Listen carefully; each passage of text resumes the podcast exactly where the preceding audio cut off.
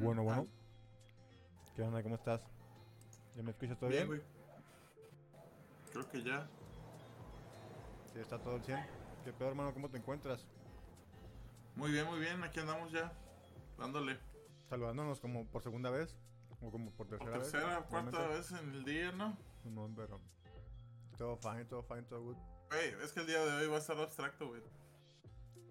El día de Fíjate hoy. que irónicamente mi día hoy, de hoy estuvo muy rutinario y aburrido. Órale. ¿Por qué? Pues, pues, trabajo... La rutina del sí, lo trabajo normal. de librito y todo, todo fine, todo good, pero... Pues tuvo, tuvo Xon, me esperaba, lo esperaba más, más accidentado. ¿Qué chavo, qué estás haciendo? ¿Qué, qué estás tomando? ¿No estás tomando nada? Me estoy tomando yo un whisky. Ah. Salud. Salud. Yo estoy tomando tank de naranja, güey. Mm, Jaime. Mm. Nada más apropiado. Nada más a que un buen trago de fininalina. Como se diga. Ah, huevo. No sé si quieres presentar el, el, el, el tema del que vamos a hablar ahora. O el género, mejor dicho. El día de hoy vamos a hablar sobre.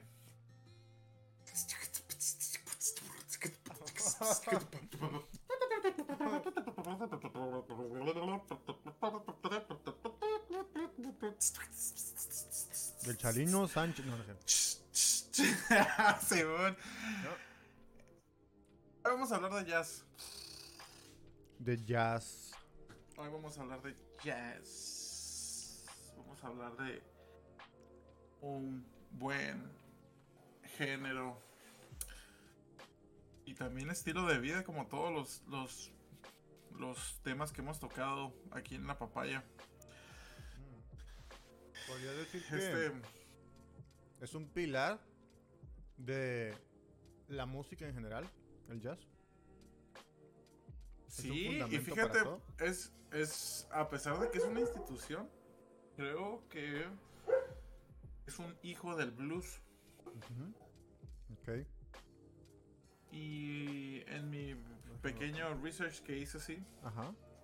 em, pues obviamente tenemos que pues, es música con ascendencia eh, afroameric- ah, africana. Ajá. es africana. Ajá, ajá.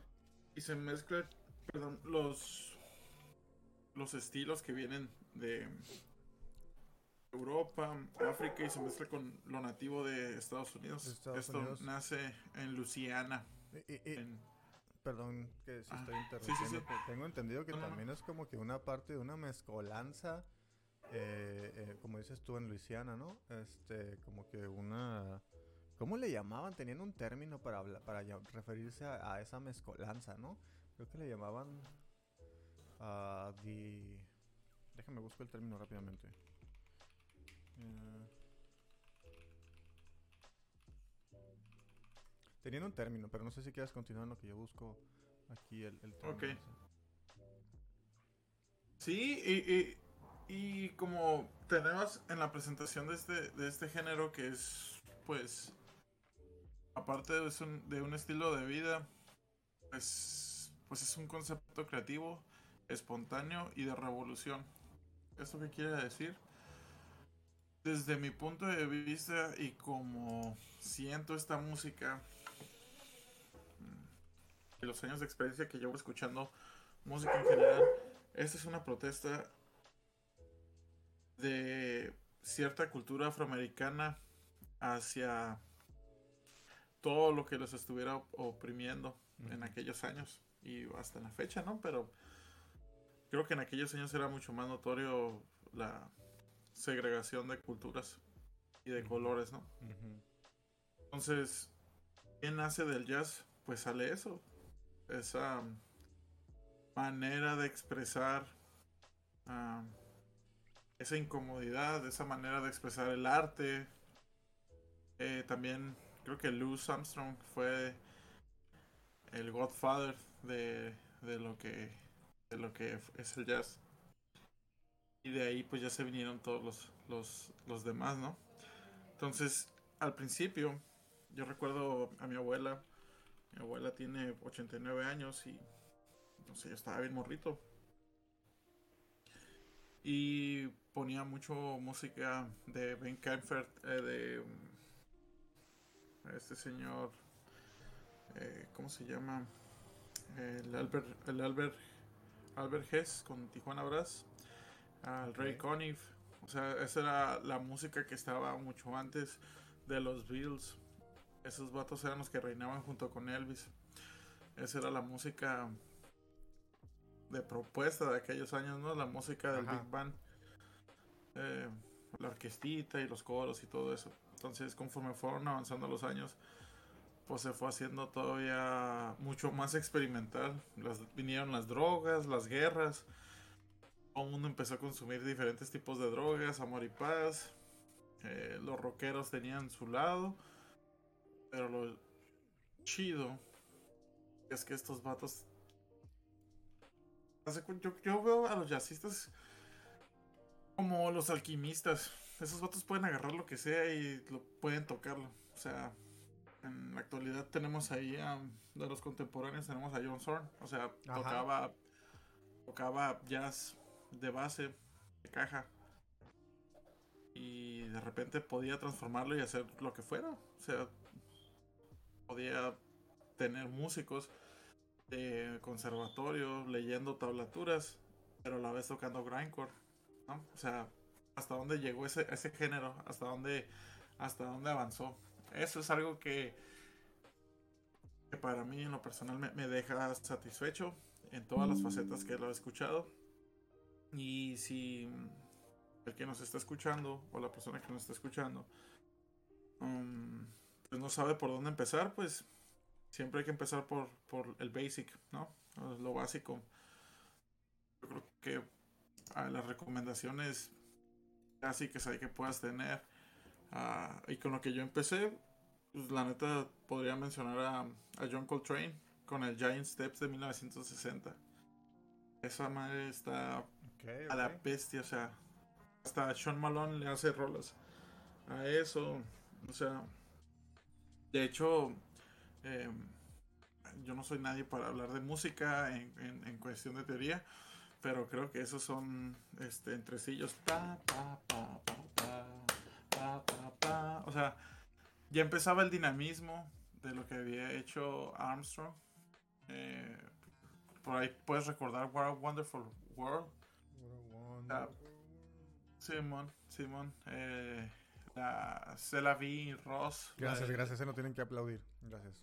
Yo sé que me la rifo con mis interpretaciones. ¿En dónde están aplaudiendo? No, no, no, nomás digo de mamá, nomás. Ah, a la vez yo bien tripeado. ¿Qué, sí, ¿Qué, pedo? Sí, ¿Qué está pasando, amigos? ¿Pero qué decías, perdón? Este, John Coltrane. Giant Steps. John Coltrane. Pero, o sea, empezaba con el dinamismo en, te en tempos, pues algo, algo fuera del, de la, del... Sí, sí, sí. Eh, de ahí estaba Charles Mingus, Ron Carter, este... Ya había este, personas que andaban chambeando en esos tiempos, Herbie Hancock. Eh, por esos tiempos andaba apareciendo Santana. Santana ya había llegado a Tijuana, ya se había cruzado ya se había cruzado y Hancock le ayudó un buen a, desarrollarse en su sonido. Entonces, de lo que fue el, el, el jazz, eh, ahora sí, el, el, catedrático, el básico, el ortodoxo, el 1, 2, 3, 1, 2, el ortodoxo, el 1, 2, 3, 1, 2, 3, 1, 2, 3, 1, 2, 3, el pasamos a a la, en los 60 como que empezó la adaptación de otros estilos, de otros géneros. Mm, la salsa, la salsa ya se empezaba a hacer presencia en, en, en, el jazz, en los 70 Ahí estaba el, el Aboy, el Willy Colón. E, esos vatos eran, eran cuatro. Y de hecho se juntaban a hacer discos se juntaban a hacer discos los cuatro cabrones y, pues imagínate, era como si pusieras al Big Four en un, en un disco. Sí, sí. Ajá, sí, sí. Y ellos eran pues los reyes de la salsa en esos tiempos porque pues tocaban lo que el pueblo quería, pero además pues metían metían un montón de cosas. Sí, pues, su, pues que para, para sus años estaban muy avanzados, ¿no? Entonces, El, sí, sí, sí, una, una innovación. Perdón, ah, nada más para que quede, para que queden grabados. La, el término que decía hace ratito el melting pot, le llamaban el melting pot, o bueno, algún crítico famoso le puso así, como el melting pot, que es como la, el crisol de razas o, la mezcolanza, pues, de varias razas. Entre esas muchas hispanohablantes, tengo entendido que muchas hispanohablantes tuvieron que ver en los inicios también, más que, sí. que anglosajones. Sí, de, de hecho, de hecho, por eso, por eso te comentaba que en los 70 fue cuando todos eh, los latinos, los latinos empezaron a pegar durísimo eh, en, el rock, basándose en jazz latino. O sea, eh, por eso hay mucha, está muy rico el, contexto de, la música conforme fueron pasando los años. No obstante, México tuvo a Esquivel Juan García Esquivel. Este señor era un músico que hizo este estilo, le llamaban lounge. Fue después del bebop, después de, Coltrane, eh, después de Armstrong y todos ellos. Este señor se puso a nivel internacional y era reconocido, mejor conocido como Esquivel, así. Y él hacía versiones de Bésame Mucho, eh, creo que también tocaba eh, covers de Albert Grass. Eh, entonces, ya, ya este, te vas dando cuenta ahí que, participar a la gente latina o hispanohablantes, pues iba a, decir algo, a retomar, a, repercutir en, en, muchas cosas. Sí. Entonces, por allá en el 64 estaba Stan Getz, que este es un saxofonista ah, gringo. Y ya, ya, andaba, ya andaba buscando, eh, pues ahora sí que el world jazz o el ethno jazz, que es como de lugares específicos, sonidos específicos. Y hace una colaboración con este señor, un, guitarrista eh, de Bossa Nova, okay. Eh, Joao, Joao Gilberto. Y el disco se llama Gets Gilberto. Es de 1964.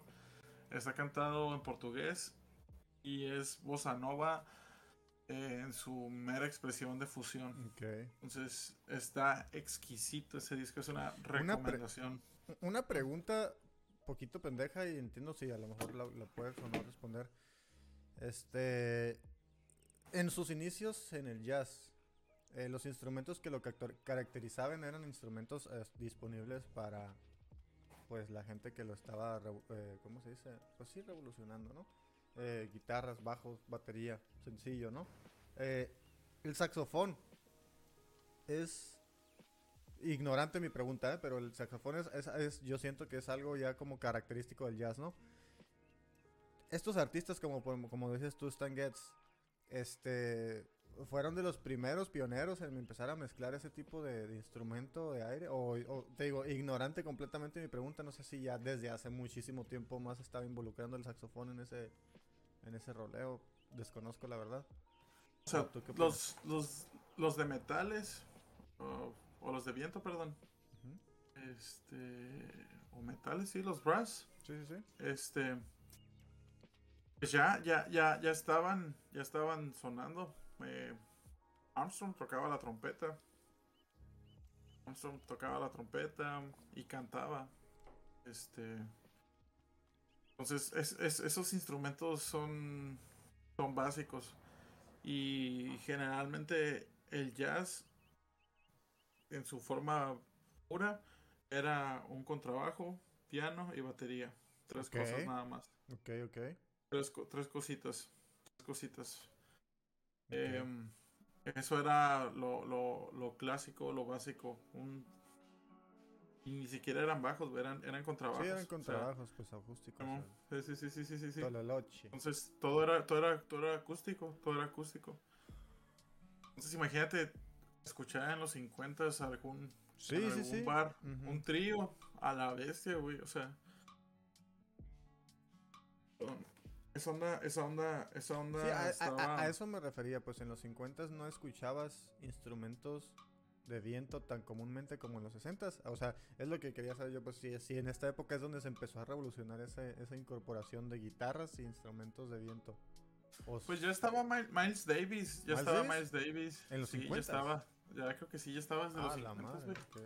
O sea, ya, ya, ya. Él, él empezó siendo este así de, de, de conservador.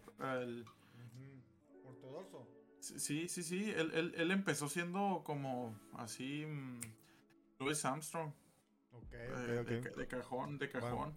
Sorry por, sorry por interrumpirte si quieres continuar. No, no, no, no, no. Pues es que, es que todo esto va de, de- de la mano. O sea, fue. El, el- la base, pues, o sea, fue base, base, base, base, base. Este, mira, de hecho, eh, Davis tiene desde el 44, estuvo tocando. Damn. Simón, ¿Quién el tiene más discos? 58. ¿Quién tiene más discos? ¿Miles Davis o Frank Zappa? Oh, fuck, güey. O sea, ahí se dan, ¿verdad? Sí tienen un buen, güey. Pero creo, yo creo que Zappa tiene más, güey. Sí, yo, creo que- yo también Yo pienso, yo pienso así. Pero la cosa con el jazz es, ah, yo hablándolo, sorry por otra vez interrumpir, güey. De hecho, Ah, de hecho sí, también sí. quería hacer ese punto porque escuché unas partes del podcast pasado y no mames, güey, me cago, güey. Me cago de que no me callo el hocico a la verga y, y me la paso interrumpiendo. Sorry, güey, voy a tratar de permanecer más callado este, este capítulo. Pero... No me falla, no me falla. Pues pregunta. Ajá, bueno, más una aclaración, ¿no? De que para gente que no conoce de jazz o no escucha jazz o no acostumbra jazz, no se trata de que vengan y acostumbren a, empiecen a escuchar jazz de una, o bueno, ese es mi punto de vista, ¿no? Que empiecen a, apreciarlo y escuchar, bueno, sí apreciarlo, no escucharlo forzosamente, pero entender que, entender a cuando escuchen algo nuevo, como es R&B, como es Kendrick Lamar, como es Mamá y Media, que es eh, popular ahorita en, en el momento, escuchen los tintes que digan, ah, la, ah, perdón, me ahogué, ah, la bestia, o sea, esto viene pues más profundo, ¿no? Y por eso darle eh, un poquito más de, mm, pues de apreciación a la música que hace tal artista X, ¿no? Porque, porque se ve que está un poquito más estudiado.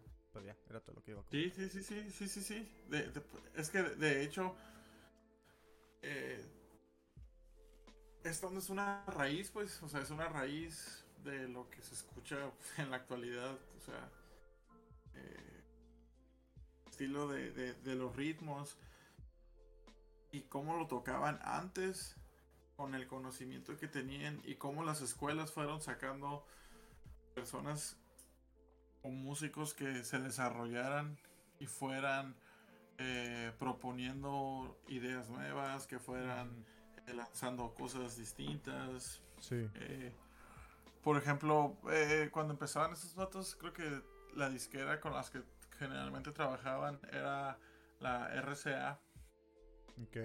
RCA Records. Esos vatos eran... Saludos, a la beba. beba. Es la gen.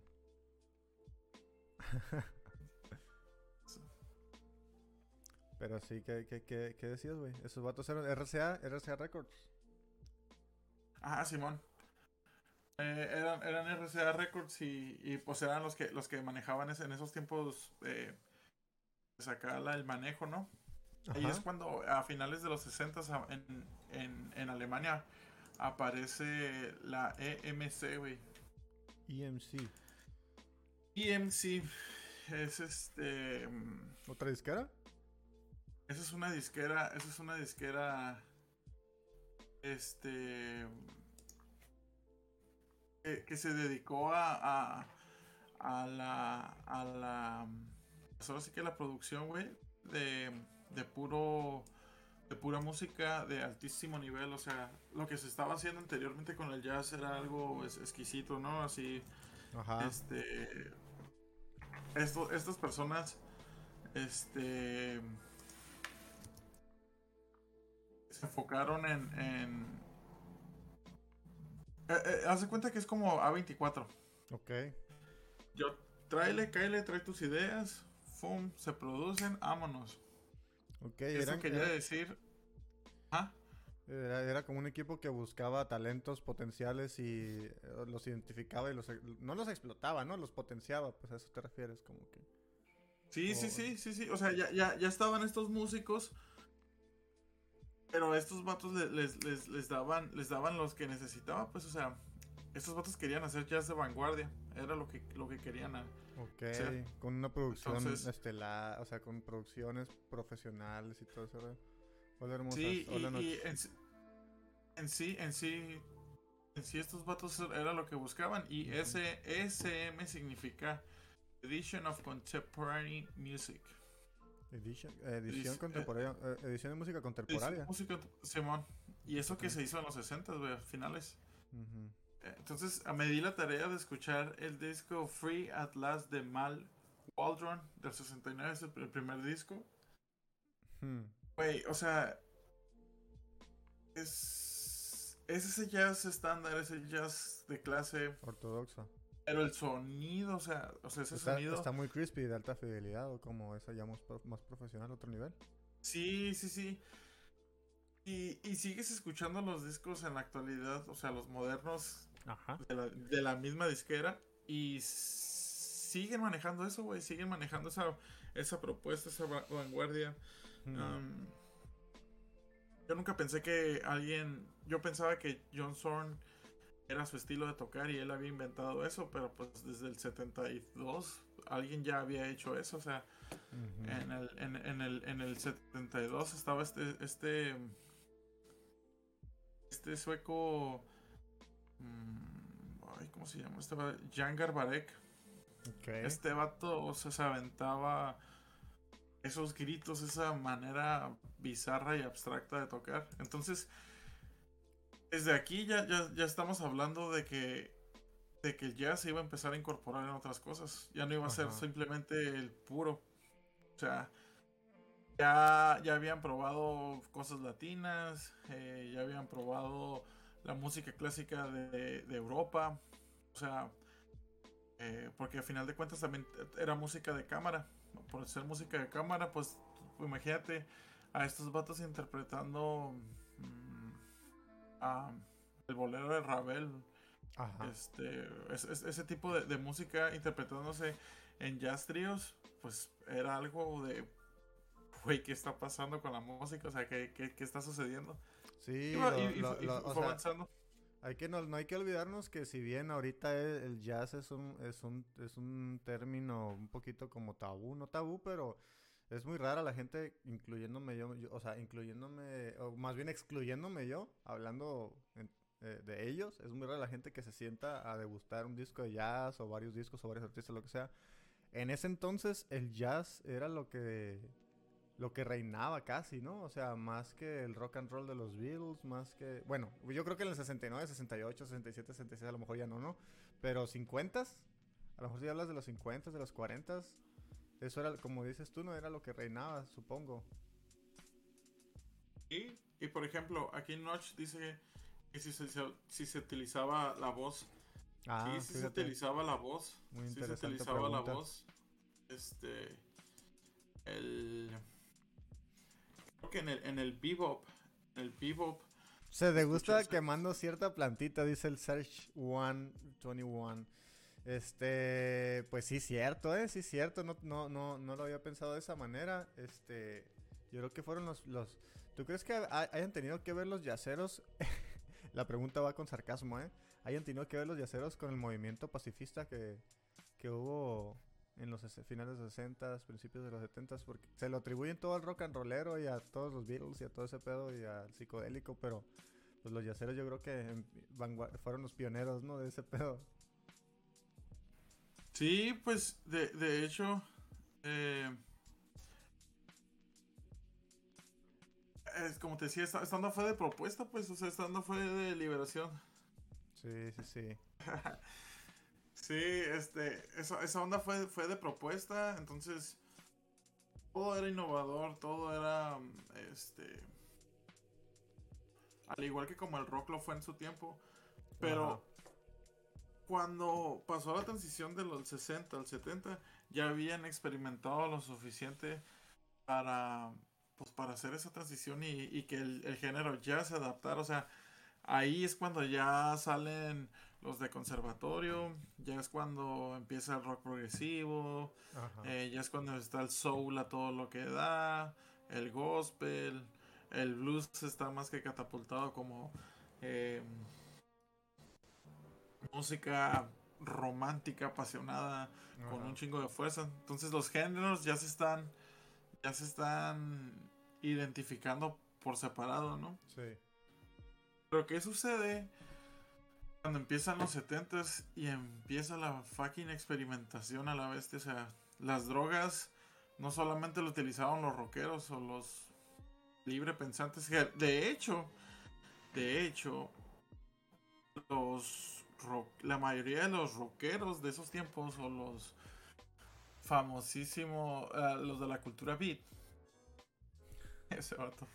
También esas drogas y no ah, este, de, de, hecho, de hecho, estos vatos tenían sus, así como, como platicábamos con los dadaístas, eh, alguien que impulsó mucho a que hubiera la experimentación libre en el audio y que casi nadie le da crédito es a la recontramada Yoko Ono. O sea, todo el mundo la ve como de, ah, pinche vieja. Llegó para destruir a los Beatles, Pues tal vez llegó con sus ideas. Pero esta chava tenía macizo la bestia. O sea, esta, esta señora tenía demasiado dinero y ponía, y ponía a, a, la banda bien mal, pues. O sea, hacían sus conferencias, sus juntas y empezaban a exponer el arte. Entonces, yo, creo que allí es cuando la aceptación de esta música afroamericana aparece en el contexto. Allí es desde lo que uno puede decir, ¿no? O sea, Santana ya había experimentado con el Abraxas, em, Herbie Hancock ya había tocado con, con varios canijillos por ahí, Saint que después hizo Weather Report. Todos estos venían de con influencias latinas todos, todos traían ese, ese ritmito jazz latinoso, que son las, percusiones, los bongos, flautitas. Podrías decir que ese, podrías decir que ese sonido tan, tan peculiar, esa inspiración de onda latina, esas raíces latinas, puede ser como una de las etapas del jazz a lo mejor. Este, como que empezó a adoptar ese sonido en varios discos de varios artistas en diferentes lugares del mundo y de ahí fue evolucionando cosas distintas, pues como pues, en otros artistas más adelante como el jazz fusión y cosas así, pues, o sea, como que esa fue una etapa marcada en el jazz a lo mejor, ese, ese sonido tan, tan, tan, tan a lo latino, pues, tan... Pues mira, de esta, de los MC, este Jan Garbarek, y perdón si dije que era sueco, pero es noruego. Jan Garbarek. Okay, ahí van a estar en, la lista de, Sí, de las recomendaciones, ahí van a estar todos los discos. Ahí va a estar todo lo que estamos hablando. Cada vez nos vamos a ir especificando más. Así como en pequeño paréntesis. Eh, de, los, de los discos que yo pongo, eh, de algunos discos hace mucho que no los había escuchado. Y solamente por el tiempo tuve que haber escuchado una canción y, ah, Simón es este disco y pum. Eh, pero todos son recomendaciones básicas, claves, para que de allí se, se abran camino y empiecen a investigar. Muchos de los, de los artistas que vienen aquí, específicamente en los 70s, eh, por ejemplo, tenemos ahí a, a Bill Bruford. Bill Bruford fue baterista. ¿Sabes con quién tocó ese señor? Maestrazo. Bill Bruford. Sí. Mm, ¿No fue con Frank? Bill, Bruford tocó con Yes y de con ah. Yes se fue a King Crimson. Hola, verga. Entonces, Bill Bruford era una persona. Es, perdón, es todavía, no, no, no. Es todavía. ¿En qué disco eh, estuvo, ¿en qué disco estuvo con King Crimson? Él. Él estuvo desde con Red, del 74. O sea, él, él, se aventó la parte ochentera. Él se aventó lo, lo, noventero todavía una parte y hasta ahí. Sí, de hecho, él toca jazz estilo Frank Zappa. Así, o sea, eh, y en este disco que, que, que, que, puse allí, y sin salirnos del tema que seguimos hablando de las influencias del jazz de los 60 en la siguiente Ah, década. Este. Este disco del 78 que se llama Feels Good to Me. Bruford, así se llama el, el- el- la banda. Bruford. allí está tocando el, nada más y nada menos que él mismo. Está tocando eh, poderosísimo Alan Holdsworth. A la verga. Sí, sí, sí, sí, sí. Este. Ahí, de ahí ya, ya, ya están tocando ejemplares acá eh, perrísimos de, de lo que era la exponencia del jazz en lo que iba a ser en la década de los ochentas. O sea, era, sea- los inicios de este personaje de Alan Holdsworth. Mm, De hecho, Alan Holdsworth ya había tocado en, en otras bandas. Mm. Ya había tocado en otras bandas y de hecho creo que grabó un disco en el 69 donde él canta. Ok. O sea, im- imagínate estos vatos que están en otro pedo, güey. O sea, eh, Sí, yo, yo creo que si quisiera resumir, por ejemplo, nombres grandes de donde puedas agarrar este de, de partir camino eh, en los setentas. Es decir, ok. sí, nombres grandes donde o, un- si sabes que este a- alguien que está escuchando el podcast quiere saber, quiero cuatro artistas de donde yo pueda empezar mi mi, mi, mi aventura hacia adentrarme hacia el jazz, ¿no? Este, ¿qué, qué, qué nombres escoges de estos que has mencionado ahorita? No sé si es muy temprana la pregunta, a lo mejor quieres terminar hasta el 79, no sé. Pero no sé si tengas así como... Pues, pues sí, sí, sí hay, sí hay. Y uno te va a llevar a otro porque están ligados. Sí, sí, sí. Este. Pero. em, Ahorita que ya vaya a terminar de no, está esta era, me, me recuerdas la pregunta y te, con gusto te digo cuatro que Simón. para mí, pues sí, sí me dejaron así Ajá. de, güey, ¿qué está pasando? Ok, ok. Entonces, mm, por ahí puse unos discos de Frank Zappa de los 70s. Obviamente hay un chingo, ¿no? Pero para Ujú. mí esos son los, los que más. Los que más se apegan a esa composición eh, atonal. Eso, eso, o sea. eh, esos contrapuntos. Ya, ya es cuando empiezan a aparecer los contrapuntos. Ya es cuando la, la música es como si se estuviera alejando nota por nota, o sea, mm, tun, tun, tun, ya no es el- es, ya no es Led Zeppelin, no es este Black Sabbath, esto ya es más complejo, adaptándose al rock pesado, y generalmente al rock pesado, o sea, este King Crimson, el, el disco del 72, 73, el Arcturus in Aspic. O sea, ya es más rudo, es pesadísimo y los groups, los leaks que suceden ahí pues son sumamente impresionantes.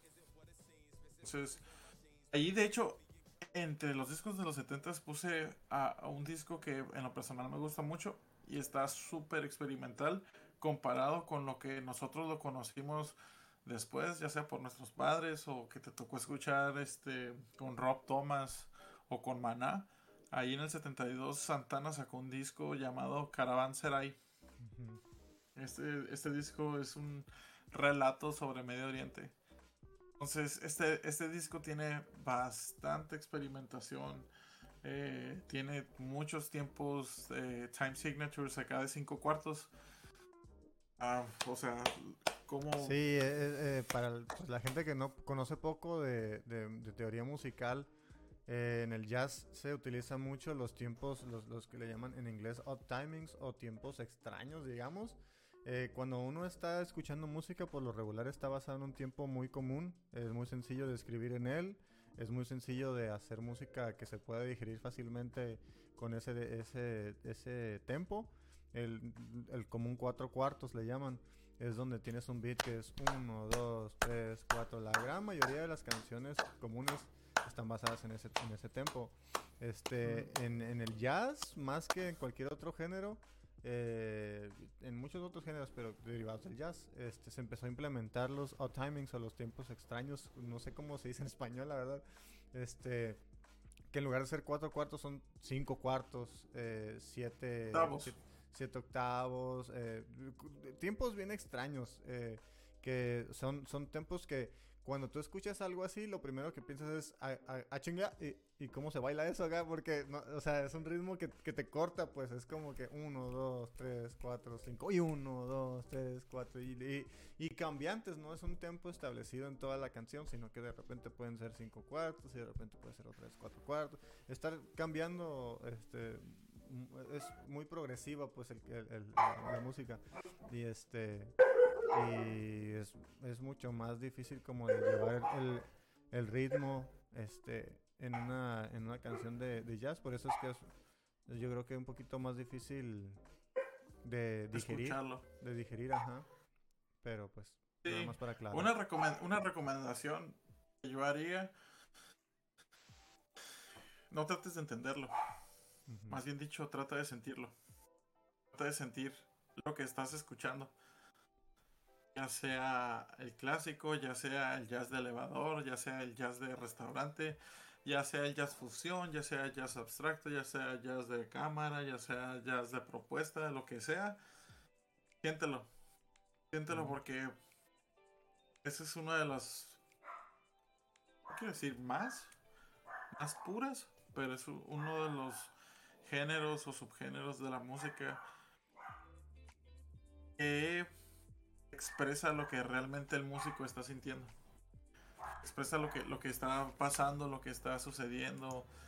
eh, entonces, volviendo al, al- al- al tema del jazz en los 70s, eh, yo hice, yo hice una lista de discos donde el jazz se incorpora en bandas de rock. Y pues siguen los, los, los, ¿cómo se puede decir?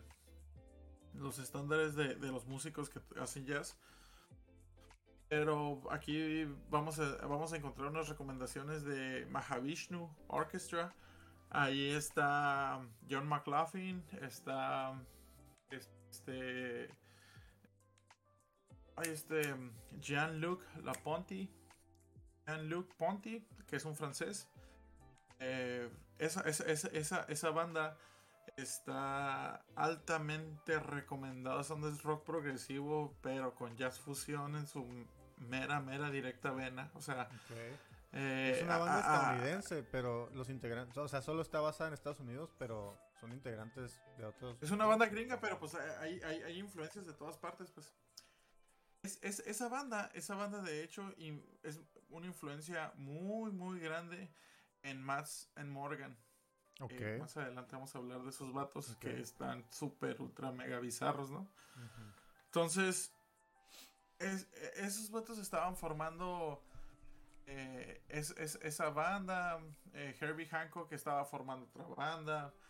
El Bruford estaba formando, pues, Bruford. Joe Simbawel con ah, este Wayne Shore, que acaba de fallecer el, el- el señor eh, saxofonista. Estaba formando Weather Report, Simón. Ujú. Entonces ya las bandas acá como icónicas del jazz fusión se estaban armando, ya, ya se estaban preparando para, para hacer pues, esas obras que, que, que las escuchas, güey, que las perdón, que las escuchas y puedes decir, madres, estoy escuchando algo que se parece, por decir, a Led Zeppelin, pero, güey, tiene unos tiempos que no entiendo o, o porque la música parece que le echaron en una licuadora y, y todo se está mezclando al mismo tiempo, pues eso fue el resultado de toda esa experimentación que se, que se hizo. Una pregunta, ahorita que mencionaste que se estaban este, formando las, las ideas y las mentes y las bandas icónicas que impulsaron al género de jazz fusión, ¿puedes, expli- ¿puedes explicarnos, eh, por ejemplo, el jazz fusión? ¿Cómo? O sea, completamente, no formalmente lo que es, sino lo que, a lo mejor lo que tú entiendes o, o algún sonido que tú identifiques característico de- del jazz fusión como para decir, porque el jazz fusión siento yo a la fecha a lo mejor es más consumido que el jazz ortodoxo, siento yo.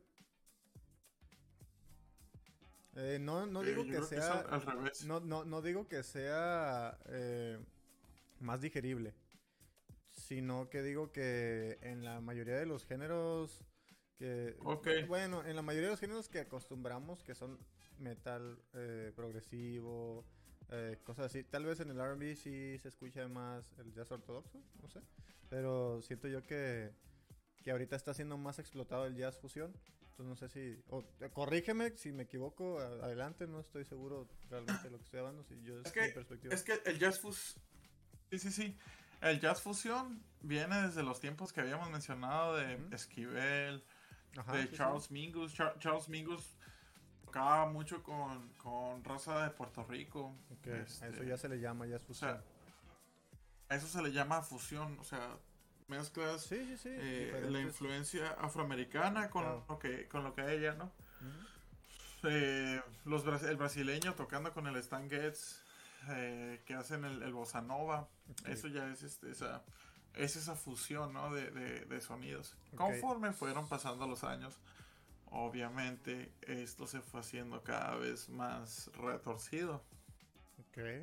Ok, entonces sí, yo por ejemplo ahí tenía una misconce- misconception, o sea, de que el jazz fusión era como una característica del sonido específico que se formó después de los primeros, in- de los inicios pues de- del jazz ortodoxo, digamos, pero es verdad que el jazz ortodoxo pues no empezó en los 60, ¿no? Empezó mucho antes.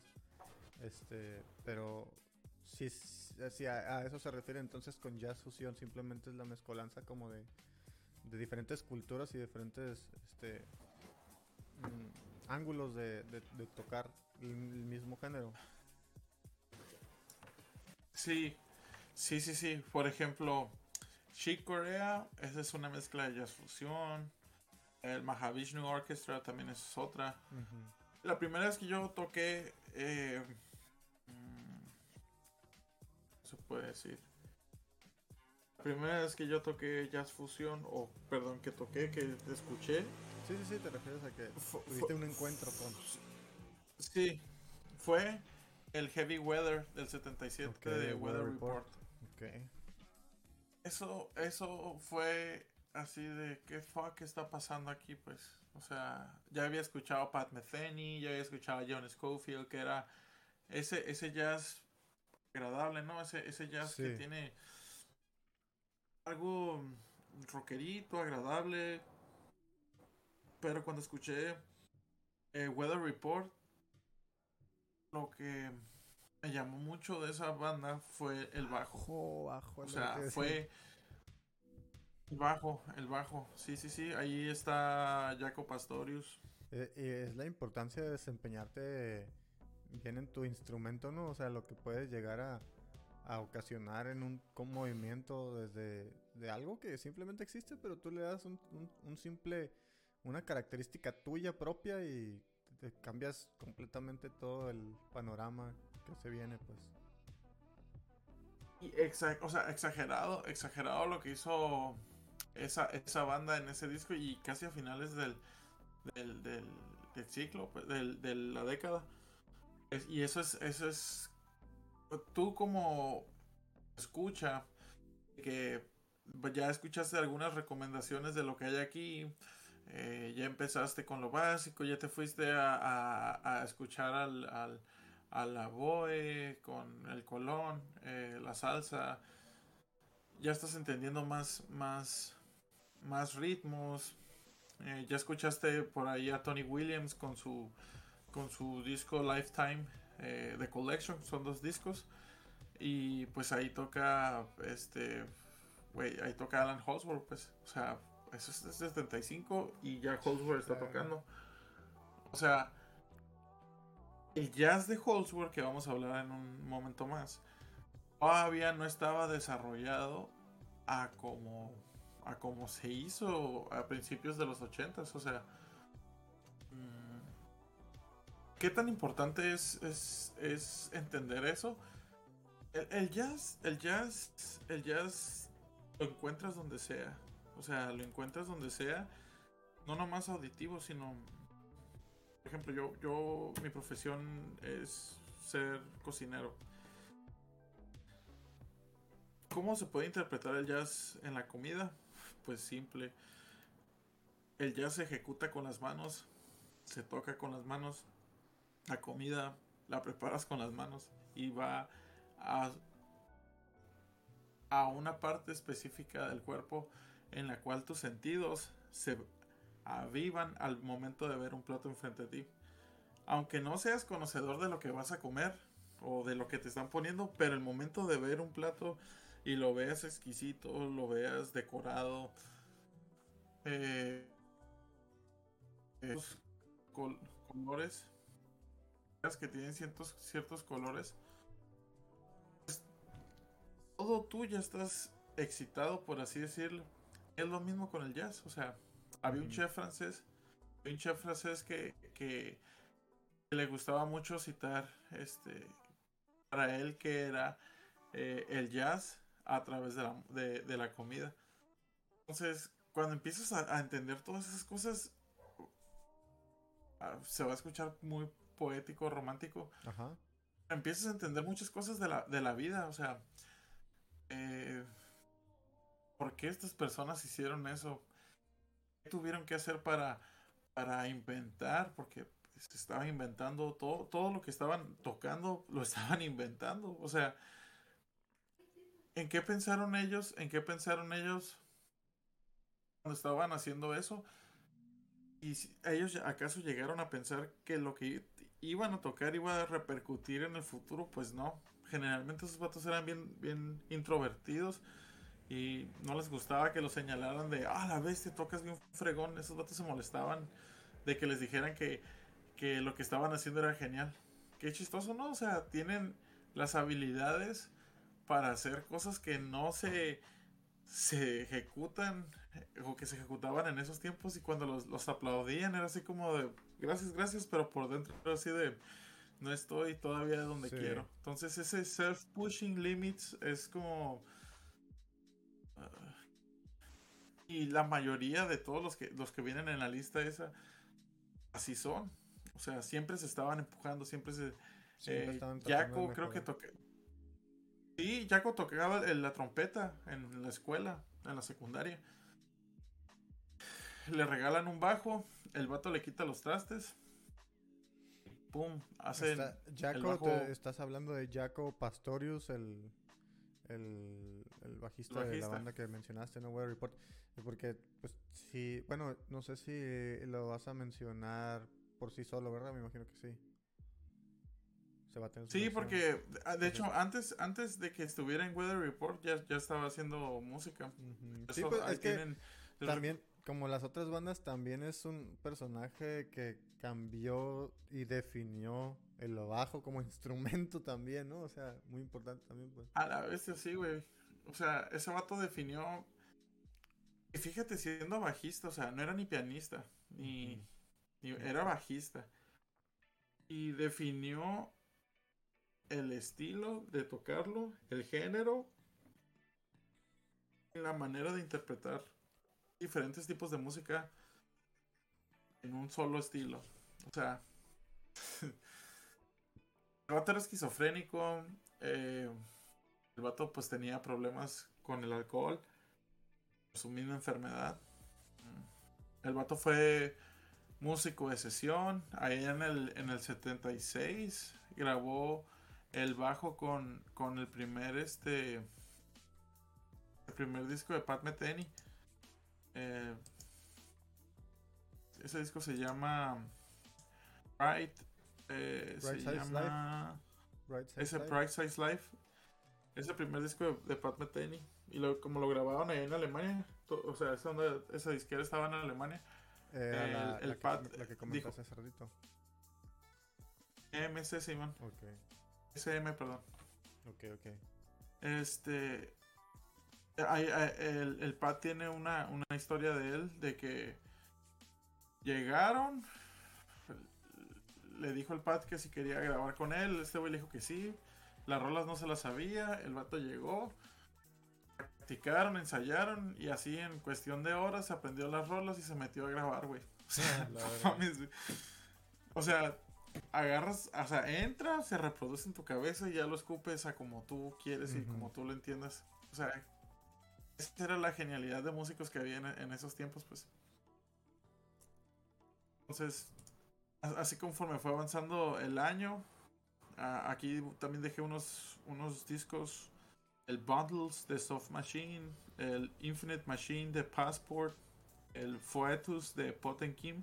Esas bandas son de rock progresivo, así, del rock progresivo chingón, pero estos vatos metieron eh, directamente a la, fórmula el jazz fusión. O sea, eh, estás escuchando algo no igual, pero que se parece a Emerson Lake and Palmer o, a, o, a, Yes, pero tiene ese, esos toques, esos odd, signatures de, del jazz fusión. Eh, de la música, sí, sí, sí, así es. Ok, pues eh, yo creo que entonces, bueno, no sé si iban a ser parte de tu respuesta que te dije hace ratito, pero esos son buenos puntos de partida para alguien que va a adentrarse, ¿no? A este, a este género a lo mejor, porque va a ser algo a lo mejor con lo que está un poquito más familiarizado. Pues sí, yo creo que yo les recomendaría que escucharan. Mm, sí, sí, sí, es que está son bueno muchas cosas, son muchas cosas. son muchas cosas. Pero, pero sí, pues se tiene que empezar por algo, ¿no? Se, se, se, yo les recomendaría que, que, que, empezaran con el disco Giant Steps de John Coltrane, el Getz Gilberto de Stan Getz y Yao Gilberto, y el, este que acabo de escuchar, el Mal Waldon Trio, de su disco Free at Last, para que entiendan un poquito de lo que es este las bases el, del jazz en diferentes formas. Ya ahí está Charles Mingus también, está súper recomendado. Y ya de allí le vayan subiendo se agarren de la listita que viene ahí, cuatro, cuatro al azar. Se van a dar cuenta de, la aceptación del jazz en diferentes formas y géneros. estuvo súper fregón. No, y está bien este interesante también escuchar las propuestas que traía cada país, pues, y, y sus propios eh, takes, pues sus propias perspectivas, sus propios eh, ángulos que tenían sobre, sobre algo que estaba pasando en paralelo con otros lugares, pues. En todos los géneros, no solo en el jazz, pues siempre está bien interesante darte cuenta de que, ah, la madre, los franceses estaban bien curas con su sonido tal y cosas así. Pues. Y es algo que muchas veces se pasa por alto, ¿no? O sea, escuchas una banda y Simón está chingón y, ah, curiosamente son de allá, pero nunca se le presta atención a escuchar. Ah, ¿sabes qué? Vamos a escuchar jazz francés ahorita. Vamos a ver qué, tienen para exponer. ¿Me explico? Sí, y de hecho, de hecho, el rock progresivo francés tiene mucho fusión. Eso es algo que, se les caracteriza a, ellos.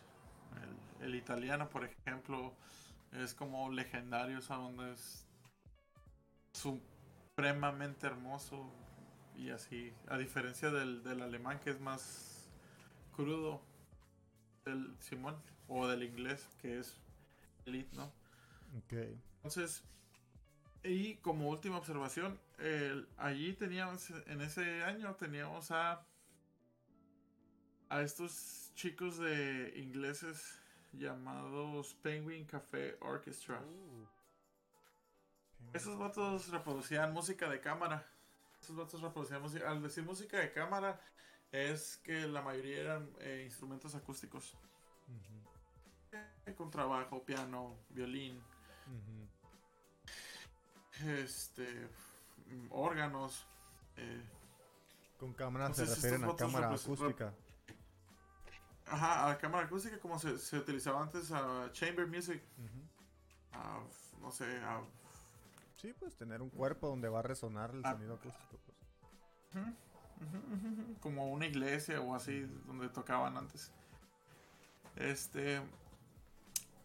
Este, este disco del, del 76, llamado Music from the Penguin Café. Ese es uno muy bueno para empezar este, a entender un poco de lo que fue la música minimal setentera. Ok.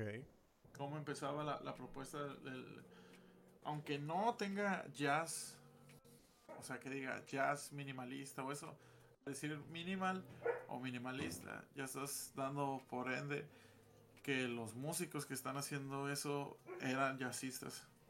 en sus años previos. Entonces, diciendo esto, empezamos los años 80 con una colaboración de Harold Pott y Brian Eno. Este fue de los primeros discos escuché um, minimalistas ambientales. Eh, de hecho, creo que fue el primero que escuché de Brian Eno, llamado The Plateau of Mirror. Este disco es del 80. Eh, esto es una de las cosas más hermosas que van a escuchar. Aquí el tempo se pone demasiado slow, baja, baja, baja, baja, baja, baja, baja. Y aquí hay como si fueran loops, repeticiones. se repiten, se repiten. del minimalismo. Del, del, minimal, Simón.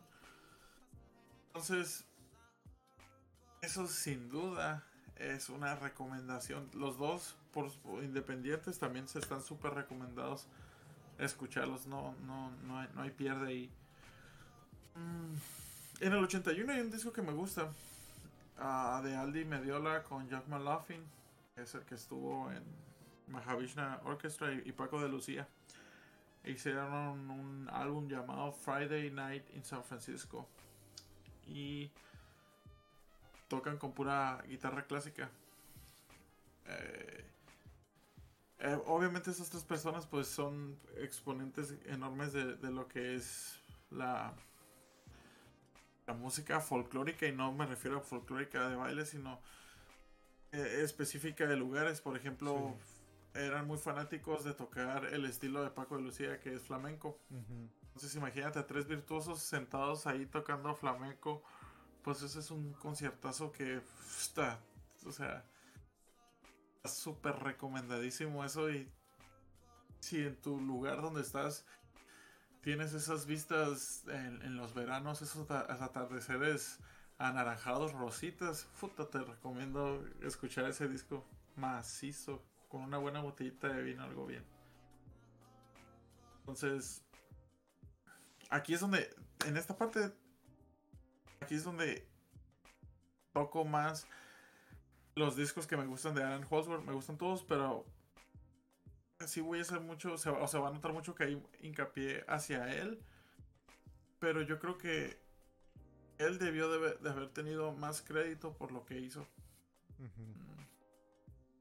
Hasta, hasta, hasta la actualidad apenas está descubriendo lo que ha hecho y en muchos géneros o en muchos estilos de metal principalmente se escucha su influencia y hay gente que no sabe identificar que lo que están escuchando eh, pues viene de él. Sí.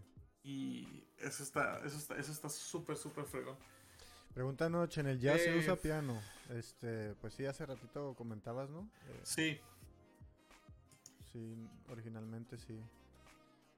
Bueno, creo que Sí, generalmente se, se, utiliza, el piano. Alan Pascua te recomiendo que escuches ese vato, ese señor.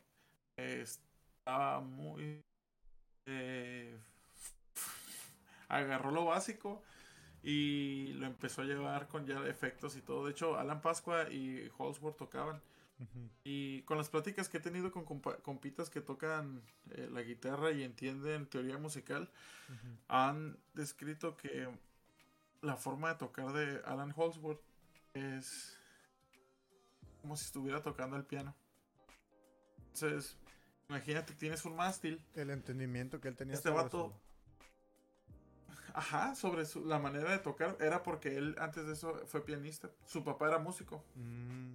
El señor Sam Holsworth se llama Sam. Era, músico, entonces desde pequeño le enseñaron a este vato a entender y a ver la música de una manera única para él. Entonces, ese señor podía estar tocando desde el traste 5 hasta, hasta el traste 10 noches así. O sea, eran unos dedotes eh, y limpio. O sea, elegante. Al vato no le gustaba que los músicos tocaran ruidoso. O sea, sucio, accidentado. no, ese vato era, era demasiado limpio. De hecho, a Frank Zappa preguntaron en una entrevista que si a quién consideraba él un gran guitarrista y para esos tiempos pues ya estaba Jeff Beck. O sea, Jeff Beck tiene cosas super ultra mega bizarras. Y le preguntaron Jeff Beck, no, este creo que le preguntaban por Van Halen y, eso que eran amigos. Van Halen, el Eddie Van Halen le enseñaba al Dweezil, le enseñaba a tocar la guitarra y así de, no. y entonces, al hizo de Zappa, Simón. Le preguntaron, bueno, entonces, ¿quién? Dijo, ¿conocen a Alan Holsworth? Imagino que no lo conocen, pero algún día lo van a conocer. Entonces,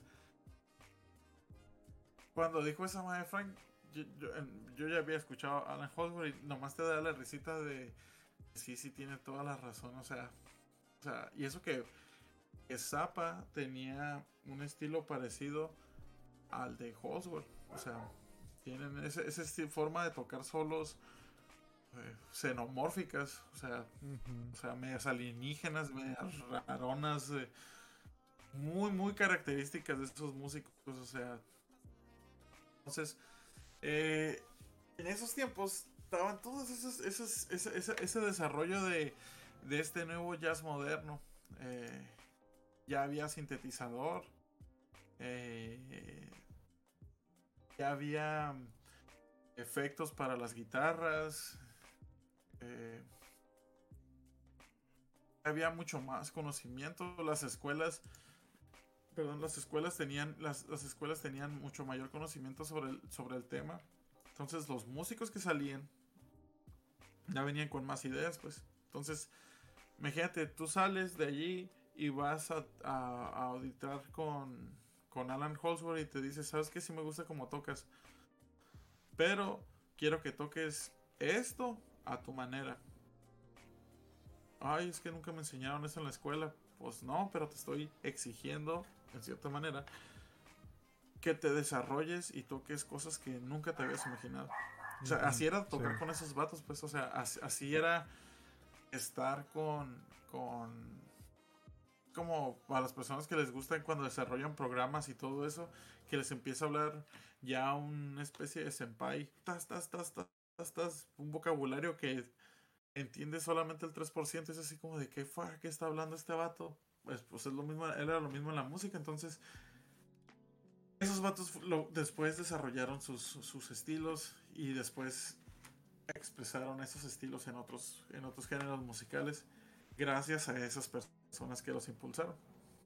Entonces, el, jazz de los ochentas, eh, honestamente para mí es algo, es algo muy agradable.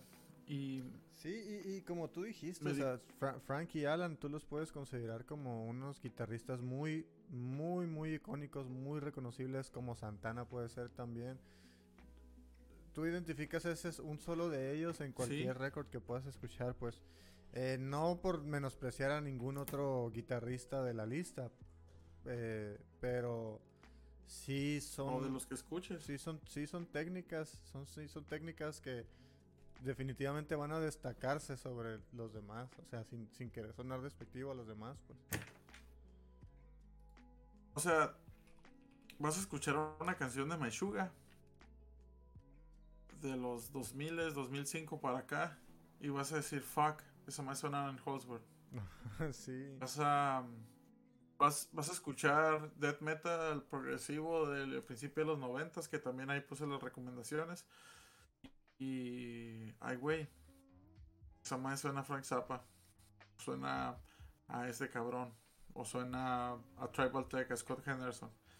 Entonces, si la música es algo que te gusta y no sabes por qué te gusta, pero sabes que genera algo en ti, honestamente, como le he hecho con la mayoría de mis camaradas, siempre les pongo algo súper ultra mega complejo y se quedan así como de no me gusta esta chingadera.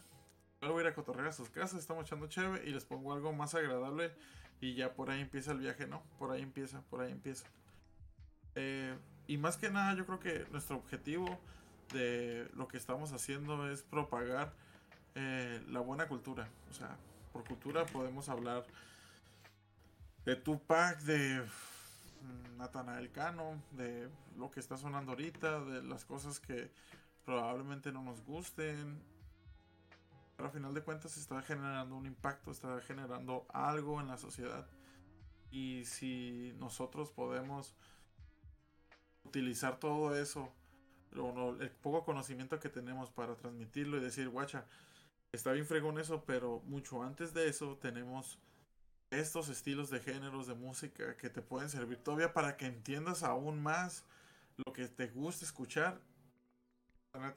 Si alguien llega a decir así como de, güey, me gustó eso que están haciendo, la neta estoy escuchando otros géneros, me voy a poner una puta estrellita aquí enfrente. Ah, huevo. Sí, no, o sea, y también... Porque cuando lo hagan... Perdón.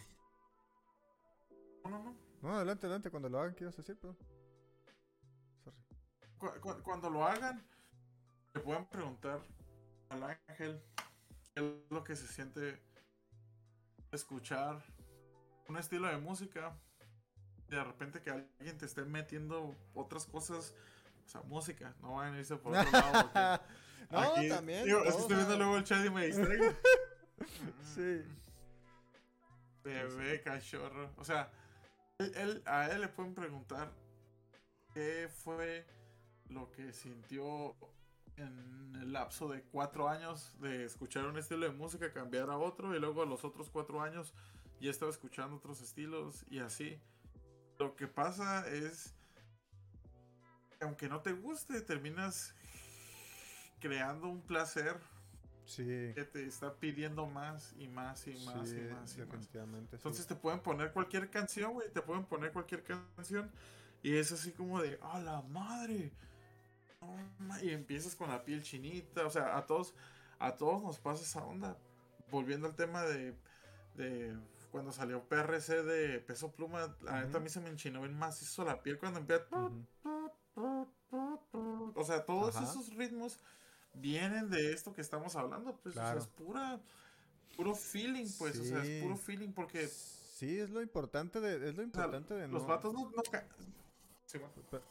nomás como comentario, es lo importante de entender, ¿no? Que la idea de, por ejemplo, de este programa es como que no, no querer inculcarles escuchar un género diferente que no acostumbran a, escuchar, sino simplemente que, que sepan, que conozcan que existe eso que, por ejemplo, yo de muchas cosas no tenía ni idea que habían tenido que ver con otras, muchos géneros que habían influenciado a otros, eh, muchos artistas que se influenciaron por música que yo en, en mi perra vida hubiera, me hubiera dado cuenta pero que luego que lo escuchas y sabes que existe eso, que a lo mejor ni te gusta, pero dices, ah, la bestia, sabes que este artista que yo no le tenía tanto respeto, yo le di dos puntitos más de respeto porque la neta se mira que hizo su research, mira que hizo su, investigación, estudió más o menos de este rollo, quiso experimentar, quiso revolucionar, entonces está dejando ahí su granito de, de hacer una mezcolanza o una fusión, ¿verdad?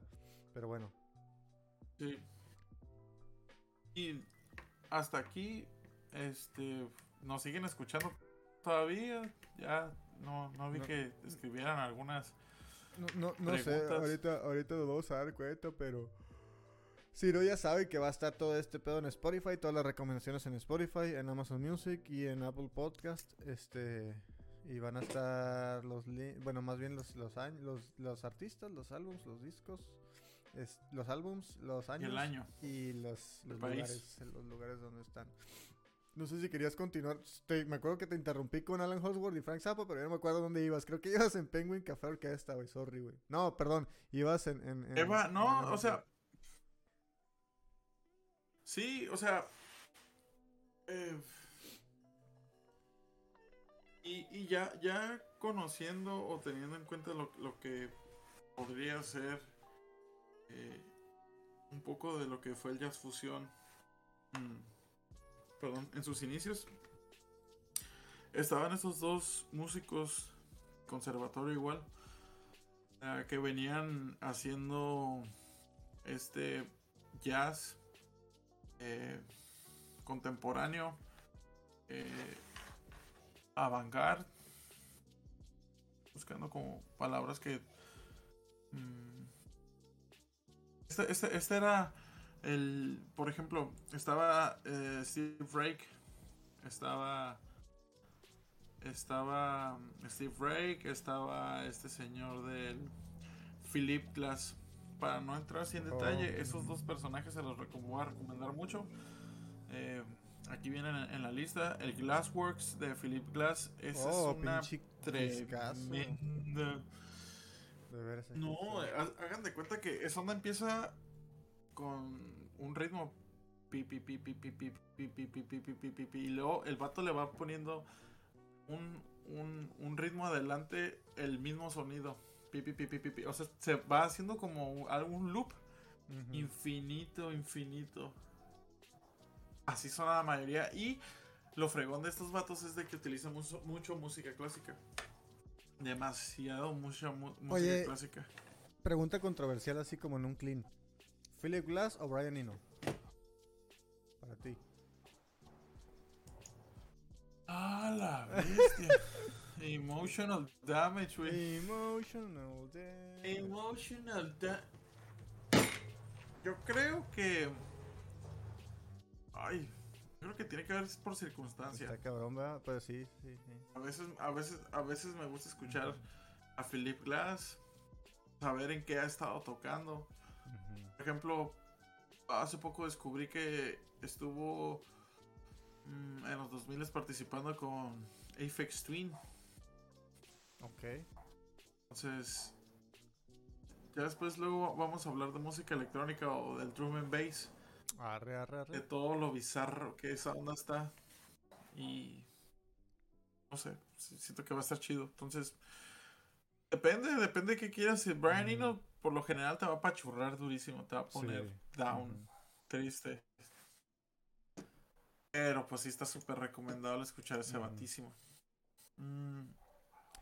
De uno de los músicos que me gusta, que apareció en los 80s, está Steve Coleman también. Su disco Motherland del 85. Ese es un, un jazz de propuesta. Esa onda tiene eh, mucho de dónde cortar. Para después lo que hizo en los 90s. Ahí puse unas recomendaciones. Sublime, sublime, sublime, sublime. O sea, los 90s creo que experimentación del jazz estaba ya mucho más a- a- avanzado de lo que de lo que los 80s dio, ¿no? O sea, y era perdón, y era lógico que, que tuviera que, que suceder esto porque era un chingo de información, o sea, y lo que estoy tocando ni siquiera, o lo que estamos hablando aquí no es ni siquiera el 2% de lo que es la verdadera Magnitud. historia de lo que es el, el, el- el jazz. Sí, sí, sí, pues onda está impresionantemente grande. Algo, algo, algo que, que sucedió con, con algunos músicos eh, en la década de los 80 es que fueron instituciones. ¿A qué me refiero con instituciones? Eh, estos votos agarraban músicos de sesión, los trataban, Los los enseñaban y después sí, ya después los mandaban a la chingada que hicieran lo que tuvieran que hacer. Un ejemplo de esto es Steve Bay. Qué bonito eso, eh. Qué bonito. Este. es- La importancia de esos artistas y cómo, cómo tuvieron un, un este. Lo que hablamos el otro día, cómo tuvieron un que ver por su propia mano. Y después de eso, las repercusiones de los hijos que tuvieron en el, en musicalmente hablando, pues. O sea, que ellos estuvieron, no solo Steve Vai no estuvo en su música, sino también estuvo en música de lo que hoy conocemos y escuchamos normal, o que se co- acostumbra a consumir. O sea, un chingo de, un chingo de, pues ahora sí que con, con consecuencias, ¿no? Que tuvo su, como dices tú, su, su este, su institución, pues. Sí, sí, sí, sí. Esa, esa onda, esa onda es, es impresionante cuando, cuando ya empiezas a masticar la música de estos vatos, de los cualquier jazzista, y lo empiezas a, entender un poquito, y ya después empiezas a investigar por qué sucede esto, por qué acá, y de repente, no sé, escuchas a un Steve Bay y dices, güey, esta madre me cansa, o sea, es demasiado, es mucho, mucho pretensión, es mucho guajolotiza. Pero realmente lo que hace ese hombre está fuera de contexto, pues. Ah, y hablando- más. Perdón, sorry. ¿Ah? Continúa, continúa. Sí, sí, sí. Entonces, ¿qué pasa cuando cuando descubres que un Steve Vai fue uno de los guitarristas de Frank Zappa, oh, ya cambia la cosa ahí. O sea, y así como fue él, eh, Jean-Luc Ponty también tocó con Frank Zappa, también tocó con Tony Williams, también tocó con Bill Bruford, con John McLaughlin. Y eso le sirvió a ese vato para desarrollarse y hacer la música de los 70s que, que, está ahí. De hecho, ahí hice una recomendación de, de, su disco del 77. Está bien perrísimo. Eso lo escuché hace un mes, yo creo, dos meses. Está mm, chulísimo a la vez. Enigmatic Ocean. Enigmatic Ocean, Simón. Okay. Ese disco está altamente perrísimo. Así como él, Adrian Bellew de los Talking Heads también estuvo con Frank Zappa, que después fue con King Crimson. Entonces, ¿qué es lo que le pasó a esos vatos? ¿Qué le pasó a esos vatos por haber estado trabajando con, con músicos de esa talla? Pues, en sus entrevistas actuales ellos dicen que están demasiado eh, agradecidos con, con, pues, con esos músicos porque les ayudaron mucho a identificar su sonido, ¿no? O sea, lo que son hoy en día vienen gracias a ellos. Entonces... Sí, pues ahí empiezan ya a conectarse más nombres con otros nombres y te vas dando cuenta de los protagonistas de la historia también y personajes importantes de la historia, ¿no? Oye, no, noté que no en la lista no está incluido John Zorn, ahorita que estabas hablando de bizarreces y cosas eh, un poquito difíciles de, de poder digerir con un sistema común. John Zorn está a principios de los noventas en Naked City. Ok, ok, ok. En, en, la lista que en la lista en la lista que les dejé de los 80s hay un disco del 89 que se llama Gary Husband. Este baterista, pianista, compositor inglés fue baterista de Alan Holdsworth durante mucho tiempo. Entre Chad Wackerman y, Gary Husband fueron de los más emblemáticos que tuvo Alan Holdsworth. Y siendo que Wackerman venía de con Frank Zappa. O sea, Frank Zappa hablaba mucho de Holdsworth ante sus músicos. Y creo que sus músicos aprendieron a venerar igual a, Alan Holdsworth. Lo veían como un saco madre así. Bien lo dijo este, este baterista Chad Wackerman y también lo decía Steve Bay. Que la música de Holdsworth está súper fuera de lo que él puede hacer. O sea, si tú ves a Steve Bay dices, güey, ese vato lo que está haciendo es qué fregados es. Lo que hace Holdsworth es todavía mucho más años luz lejos, ¿no? Entonces todas esas personas se fueron desarrollando con esto. Y el disco de Gary Husband, que también lo escuché hace como un mes, se llama The Complete Diary of a Plastic Box. Es el disco del año 89. Fuck, man. Escucha esa onda si te gusta el jazz de propuesta, soniditos, tiempos, cómo cortan una hoja, cómo alguien mastica un chicle. Ese es el estilo de, de jazz que se desarrolló desde los años 60 pero ya en estos años ya, ya, ya, había más, más personas que estaban desarrollando este estilo, ¿no? Y ya vienen los noventas. Allí viene una de mis bandas favoritas y bajistas favoritos. Eh, eh, Tribal Tech con su disco Illicit del 92. Ah, esa onda está demasiado delicioso. Ahí es batería, guitarra, bajo y teclados con sintetizador. Todos sus discos de los 90 están súper recomendados. El Rocket, que es del 2000. El Thick del 99, para mí creo que ese es el que más me ha gustado hasta la actualidad.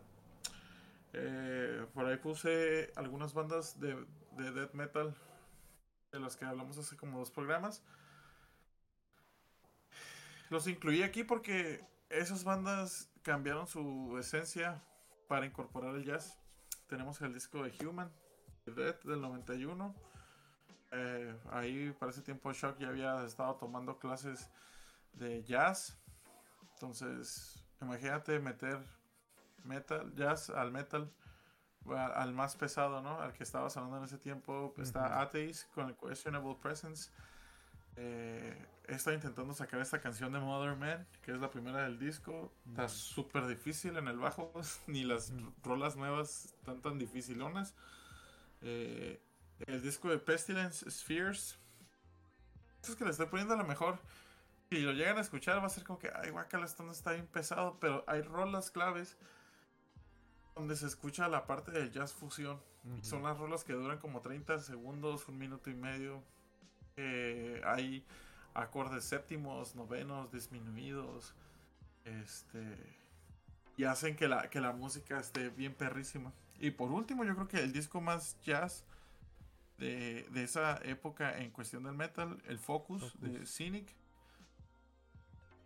Esa onda tiene Holzworld, esa onda tiene mm, Mingus, esa onda tiene Weather Report, eh, tiene New Age, esa onda tiene de todo lo que te puedas imaginar.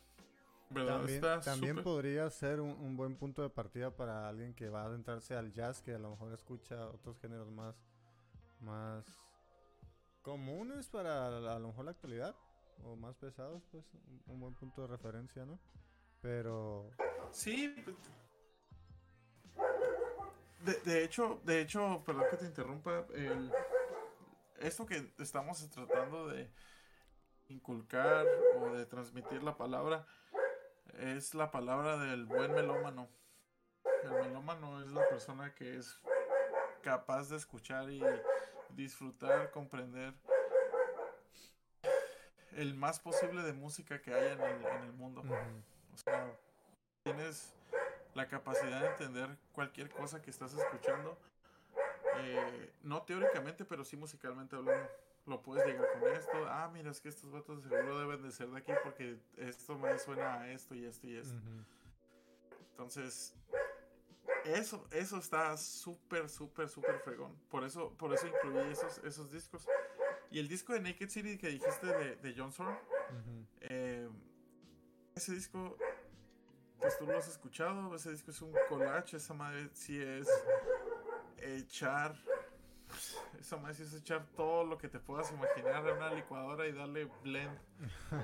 Eh, ahí tienes tu grindcore, ahí tienes este bebop, ahí tienes jazz estilo Miles Davis, John Coltrane, ahí tienes ska, eh, ahí tienes ahí tienes de todo, tu música de los 40, tienes Klezmer, que Klezmer es la música de los judíos.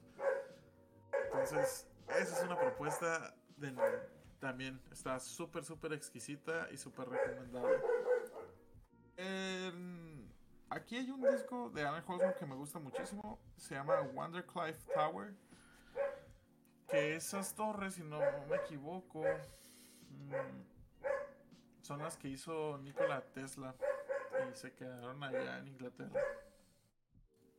Que tiene Vale. que ver con eso. Y este va- Ahora le digo, Simón, Simón. Entonces, sí, pues es la, es la, la torrecilla esa que, que, que, pues, que genera electricidad hacia el hacia la portada. ¿Eh? Ah, sí, sí, Ah, sí, sí, sí, sí, sí, es esa, es esa, sí, sí, sí. Entonces, en ese disco participan músicos de la talla como Vinny Colaiuta. Vinny Colaiuta fue- en esos tiempos ya había sido baterista de Luis Miguel. Ah, verga. Este, Simón, Simón, sí, sí, sí. Ese disco también es algo maravilloso, es algo que el maestro, así como comúnmente se le conoce ahora al maestro, fue Fuck. Ese disco, como todos los demás de Holder que he dicho, la neta se los recomiendo demasiado. Ahí van a encontrar muchas cosas que ni siquiera se pueden comprender al principio, pero conforme vayan escuchando muchos estilos de música, poco a poco le van a ir agarrando el, el- El el- sabor. el- sabor y el gusto, esa onda. Eh, y pues yo creo que de lo moderno.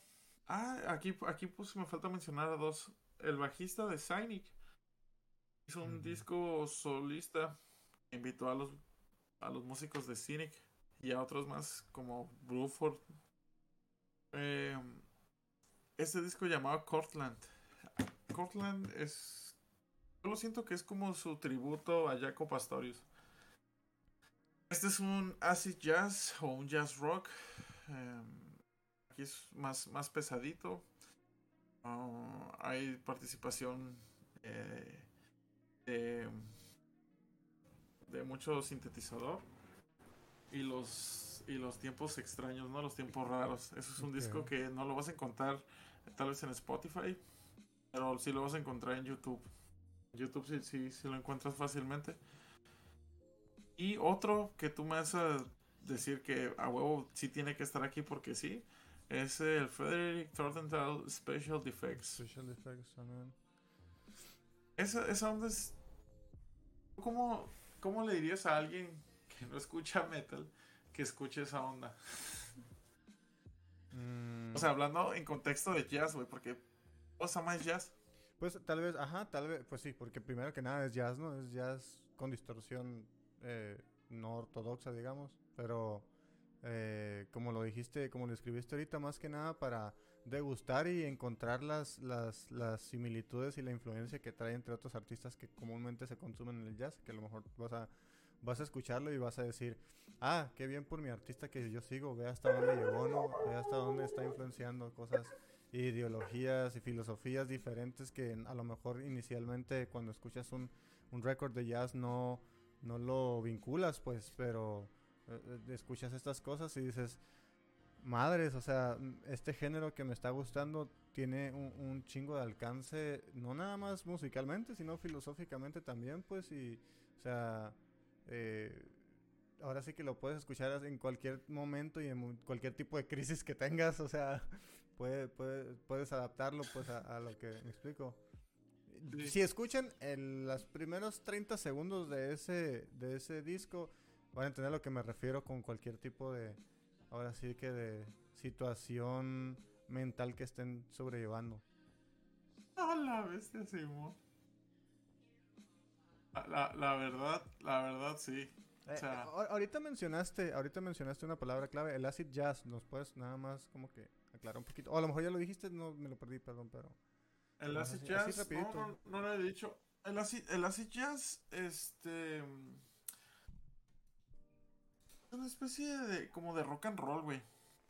Una especie de, de, de rock, de rock and roll. Pero... ¿Has escuchado a Tony McAlpine? Pues la verdad, aquí así de, de, de, Tony es... de mi cabeza no, no. Simón, es ese... eh, ¿Podrías es- describir ese, señor... Como, como un poquito más, más, rudo, más rudo, más directo al grano en cuanto a crudeza. Con, tiemp- con, con- con- pues con un rock más contemporáneo, pero sigue siguiendo sus raíces del jazz o... o ¿Cómo, cómo lo podrías describir? El acid jazz. Mira, yo tenía entendido que, que acid jazz era, era un rock directo, pero que manejaba lo, lo esencial de, jazz, eh, las, las armonías, las disonancias. Pero ahorita estoy viendo que se incorporan muchas cosas como hip hop, loops, este, soul, funk. Y yo creo que entre toda esa fórmula, lo que más rec- podría recordar ahorita algo que suena así es Jamiroquai, ok. el inglés, la banda inglesa que, que, que tiene este sonido característico de grooving. Ok, Este, ok. eh, Jamiroquai te va a hacer bailar. O sea que, o hacer sea es madre. otro mundo completamente diferente también el acid jazz. Ah, sí, sí, sí. Ah, Por ejemplo, un disco que tenga jazz eh, de hip hop ah, me recuerda mucho a este disco de Wu-Tang. Ah, disco de Wu-Tang. Es del 93. Ok. Es, es del 93. Esa onda tiene. Eh, y se llama Enter the Wu-Tang. Enter the Wu-Tang, ok. E- Esa, esa onda está perricísimo la goma. Este. Otros güeyes, otros güeyes que, que tenían ese estilo. Eh, Miss Souls and Miss Simón. Souls of Mischief. Ese es hip hop con tendencias yaceronas. Órale, Al estilo Frank. Zappa. Esa onda está perrísimo. Ese es del 93. Verga. Al igual que el otro disco. O sea, te das cuenta cómo está en todas partes, ¿no? O sea. Sí, y Ah, lo, lo eh. impresionante es que tú escuchas un artista actual como, como Kendrick Lamar y dices, verga, eh, o sea, cómo incorpora también muchos, muchos aspectos del jazz bien cabrón y se, ve que, les, que lo le gusta bien chingón. Pero, güey, en el 92, 93, o sea, ya estaban evolucionando ese pedo. en- en-.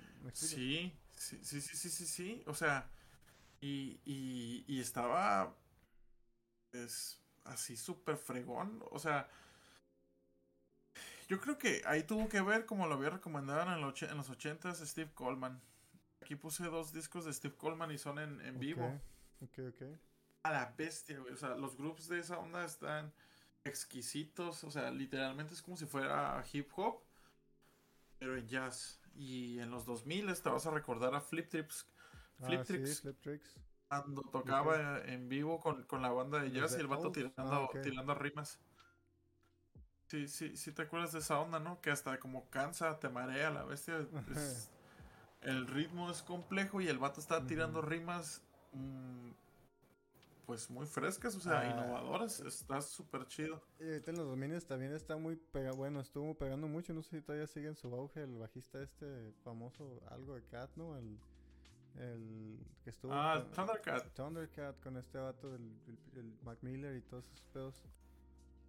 Sí, pues de hecho, el- a la parte que te refieres de, de Kendrick Lamar, a donde está tocando ese, creo que es el disco de Untitled, Untitled. Ah, él es el que hace esa, pues, las secciones rítmicas. Es Thundercat precisamente. Él hace las, la- i- igual en el To Pimp a Butterfly también él las hace. Entonces, eh, sí, la, la, la presencia mm, del jazz está fregoncísima. Otro, otro, otro, otro, que también hacía eh, como jazz hip hop es Nas. NAS Simón, NAS Simón Simón. 90, ¿no? El disco de Ilmatic, que es del 93, también 92. Esa onda también es pura poesía. Y no sé si te acuerdas que antes los mezclaban con Storm de, de Godspeed You Black Emperor. Ah, sí, sí, sí. Entonces, eh, Uy, ese es otro género que el jazz dio una apertura que es otro puto mundo que en sí, por sí mismo, también generó un chingo de cambios en la cultura eh, popular actual, ¿no? Y en la música actual. ah, el, el post-rock. Post-rock, Simón. A la verga, sí. Muy Y de hecho, tenías que tener bases. Sí, sí, sí. Tenías que tener bases de entender eso. Este. Ya en los 2000 así, para concluir, eh, yo creo que tendríamos Exhibius. Uh, Exhibius. Exhibius sí es una banda de metal, sí es una banda que, que tiene un sonido con distorsión, pero es muy hermoso. O sea, esos solos. perdón, Ajá. preguntan, ¿algún día harán podcast de electro latino? Electro latino. Yo creo que puede ir dentro del pack del, del, del, del capítulo Sí. de electro, ¿no? 3K de puntos perros. Es que no, es, son 3000 puntos de canal lo que está diciendo. Pero la pregunta era esa: que sí. Sí, huevo que sí. ok, sí, o sea, vamos a hablar de, de todo, de todo. Este, Ahorita, ahorita estuvimos mencionando hasta el Natacao, pero Noche la perdió. Se lo perdió y es su ídolo. Pero bueno. Estuvimos hablando del, del Nata, de... eh, No me lo perdí, no me interesó, nomás dice. Ok. no me lo perdí. Este. No, pero sí, güey, Exhibius. Inviten a Junior H. A Es la vez. Exhibius, Exhibius sí, sí es otra pinche banda que también llegó a, a definir este lo que es el progresivo moderno, ¿no? Y pues sí, el jazz o sea, jazz ese, moderno, jazz, ese, ese, ese jazz, las tonalidades, las maneras de tocarlo. Sí. Y de allí, pues ya vinieron toda la oleada nueva. La nueva, Pliny, este, Stefan Taranto, este, Animals as Leaders. Todo, todo ese metal moderno que te gusta porque te gusta, o sea, lo escuchas y es como de yes.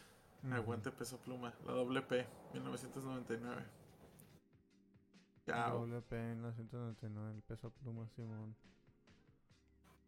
Sí, sí.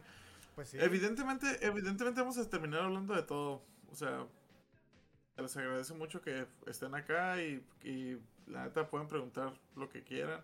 Sí, eh, acuérdense que está, está todo esto no está en vivo, lo pueden escuchar y lo pueden compartir en el podcast de, Spotify, eh, en Amazon Music, también en, Apple Podcast y está el Discord que también vamos a estar linkeando que en cada capítulo de los, del podcast para que lo, se puedan meter y ahí dejar recomendaciones, preguntas o lo que sea, vamos a tratar de contestarles en caso de que les haya interesado les haya interesado algo en específico.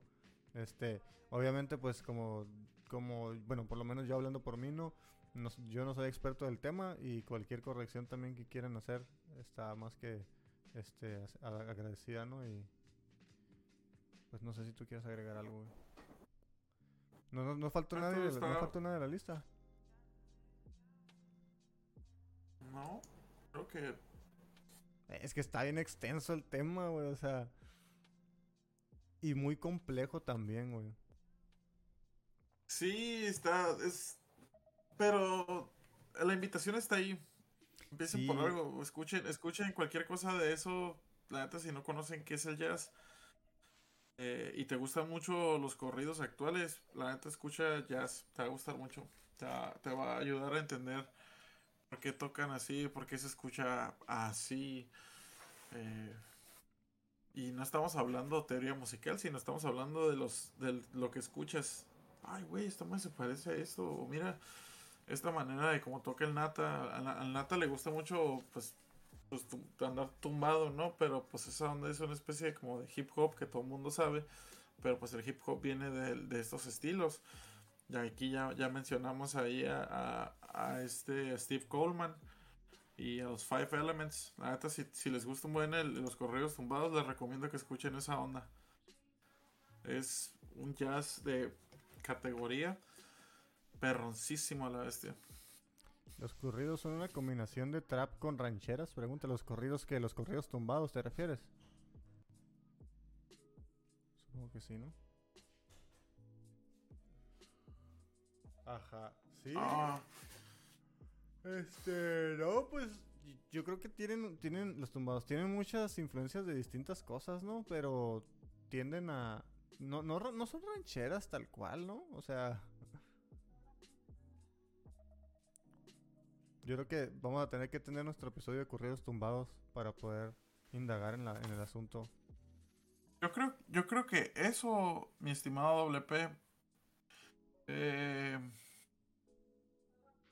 recuerdo 2007 fue cuando empezaron a cambiar los, la música norteña, la música regional mexicana, específicamente el folclore, que el folclore vendría siendo la música que, tocan con acordeón, con trabajo, la música norteña, así decirlo.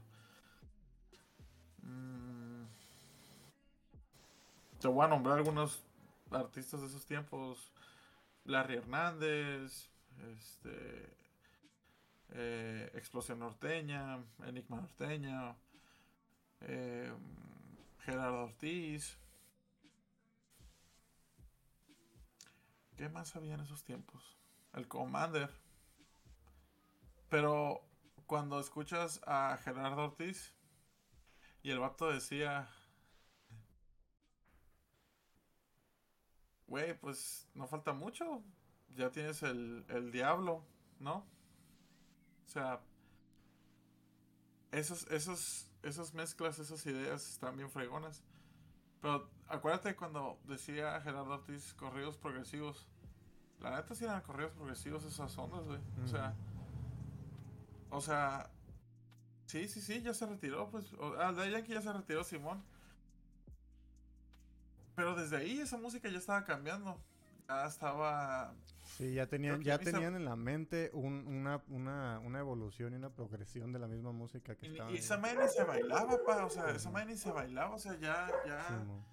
Ya los ritmos eran otras cosas, ya, ya era, güey, quién sabe qué estaban tocando, eh, las letras eran violentas, o sea, esa onda te incitaba a tomar, güey, y desde ahí ya, ya empezaba como, ok, esto ya no es los corridos que escuchas, ¿no? O sea, en esos tiempos estaba el equipo Anthrax, los 15 vatos que estaban en esa onda y que a cada rato le sacaban canciones avanzaron los años, por ahí aparece Ariel Camacho y ¡pum! A la bestia, regresa de la moda Miguel y Miguel el Cerreño, güey. Paz, paz, paz, paz, paz. Todo el mundo empezó a consumir Ariel Camacho. Todo el mundo empezó, empezó, empezó. Y a todas las agrupaciones que venían sonando diferentes, este vato les dijo, pa, quítense. Ábranse. Entonces empezó de nuevo a tocarse guitarra, guitarra y bajo sin batería. Yo siento que desde allí, 2012, 2013, fue cuando cambió todo el estilo y se fue yendo más y más a conocerse. La gente siempre estaba pidiendo más, más, más, más, más, quiero más, más, más, más, dame más, dame más. Los años fueron cambiando los que estaban morros en esa generación, los que tenían 18, 20 años, crecieron y pues se fueron perdiendo junto con los artistas esos código FN, este, ¿qué más había por ahí? Giovanni Cadena, todos esos compites, ¿no? ¡Pum! Se borra esa onda y empieza otra vez la oleada del reggaetón con todo lo que da. Empieza Bad Bunny, Farruko, este, la Nuela. Yo sé que venían desde antes, pero en esos tiempos, 2014, ya estaban sonando durísimo esos vatos. Ya, estaba, ya estaban vendiendo. Güey, la neta, lo que hizo el Nata fue empezar nomás a agarrar esto, esto, esto, esto, esto. Nata tiene influencias bien cabronas de Virlán García, la neta. O sea, sí está Ariel ahí, perdón. Pero Virlán García está en, el morrillo. En el morrillo. Hasta, no sé, debe tener 22 años, 23. Y el vato anda haciendo que gente de 50 años lo escuchen y se periquen en las pedas y se pongan a tomar jarabe. Personas que escuchaban corridos de los invasores y la madre media. Simón. O sea, ¿Qué, cuál es el mérito del morro? ¿Qué cambió la puta industria de la música? Fue la, innovación, claro. innovó, güey. O sea, y, y, a diferencia de lo que hablamos de hoy, que eran personas estudiadas y la madre, este vato solamente traía su flow. Simón. Entonces, este güey sacó a más gente, se inspiró a más gente. ¿Y qué está pasando ahorita? Pues ya no, nadie va a tener esto, güey. O sea, ya no hay discos, ya nadie quiere comprar un disco, ya nadie quiere escuchar una historia en un disco. La gente quiere consumir rápido. Lo que decías la otra vez, dame algo de tres minutos que lo consumen ya, ya, ya, ya, ya, lo voy a consumir durante un mes y quiero que me sigas dando más, más, dame más, dame más. Sí, eso. Yo creo que eso es muy interesante, esa, toda esa trayectoria, y yo pienso que vale la pena hacer un disco. Un disco. vale la pena hacer un programa nada más de regional mexicano, de música mexicana, cultura mexicana popular, de todo eso. Yo creo que sí vale la pena porque. para el WP. Perdón, para el WP contesté tu pregunta, creo que no, ¿verdad? Pero sí dije cosas Interesantes, interesantes. Ya ni me acuerdo cuál es la pregunta, güey, pero te digo, de todas formas vale la pena hacer un programita especial para eso. Este, pero bueno, ahora sí que nos fuimos un poquito más y al mismo tiempo seguimos de la mano del jazz, ¿no? Porque el jazz alimentó un chingo de cosas diferentes.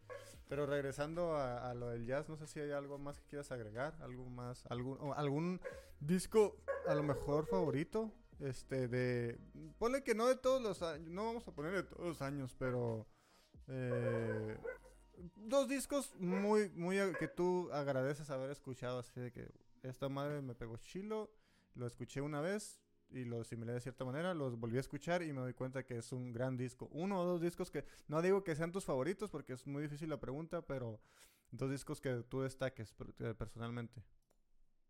Ah, ahí, ayer escuché un disco que tenía como unos 10 años o más. No escuchaba, se llama Lyria, desde Nick Parch. Están con los EMC. Ok. Esa onda fue, lo- a mí me invitó a escuchar eh, Jazz Fusion. Ayer que lo escuché, tenía años, o sea, como tal vez desde el 2010, yo lo escuché en el 2011, por allá 2012. Ok. Y con todo lo que acumulé en estos años, ayer lo puse y literalmente me oriné casi, güey. O sea, eh, me acordé de ciertas cosas y era así como que a la madre, a huevo. Por eso empecé a tocar el bajo, por eso quise ir a clases de bajo, por eso quiero me- por eso quise tener ese estilo en, en mi Sí. forma de tocar, aunque fuera eh, aunque fuera un hobby, pero quería sonar así cuando toco con alguien me dicen, "Eh, güey, la neta tocas bien diferente y me siento bien cómodo tocando contigo." Ujú. ¿Por qué? Porque pues estaba toda esa música. Ese disco me influenció mucho. Yo creo que yo recomendaría todos los discos de Holsworth. La neta me pegaron durísimo. Eh, yo creo que el Electrical.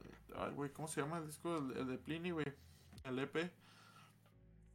El, Pliny. El, Handmade, el Handmade Series del 2016, donde viene Electrical Sunshine y todo eso. Esa onda así pegó durísimo. Machine, sí, sí me gustó. Ah, ok, sí, ya. El de la, el de la jirafita. De la jirafita está súper recomendada. Esa onda es metal moderno chingón. Eh, el Heavy Weather de Weather Report. El, el Cortland de Sean Malone. Y ya me voy a callar porque la neta. Ok, puedes repetir. o bueno, igual pasas esa última banda que, que. La primera banda, perdón, que recomendaste el primer disco, el 2010. ¿Es el, no- ¿Lo puedes repetir el nombre? y el- Nick, Nick, Nick Parch. Nick Parch. ¿De dónde es? Este vato creo que es sueco, güey. Ya no, ni- no investigué eso, no te voy a mentir. Voy a Nick mentir, pero. ¿Y el disco cu- cu- qué, qué era? ¿Cuál era? Liria, Liria. Ahorita Liria, lo. lo-. Ah, Avant-garde. Esa palabrita ya no se le olvida jamás. Es que el ya buen llegó. Omar. Es el buen Omar. El Lo más avant pues de hecho sí es avant güey. Te va a dar risa, güey, pero. Este. eh, sí. Pues bueno, no sé si tengas algo que más agregar o si damos por concluido el ¿Cómo se episodio. agrega- ¿Tú quieres agregar uno? Eh, no, pues la verdad yo tenía la curiosidad por saber qué discos eh, sientes tú que te hayan impactado tanto así como para, como dijiste ahorita precisamente, porque ese disco que mencionaste no, no, no está en el listado, ese lo, lo podemos agregar para Ah. las recomendaciones, este, para las recomendaciones de Liria, de Nick Barch. Ok, perfecto. Para agregar las recomendaciones de pod- del podcast, pues en, en Spotify. Pero pues sí. Ah, Ya saben, Rosita, este, esta madre nos acaba, apenas va empezando. martes.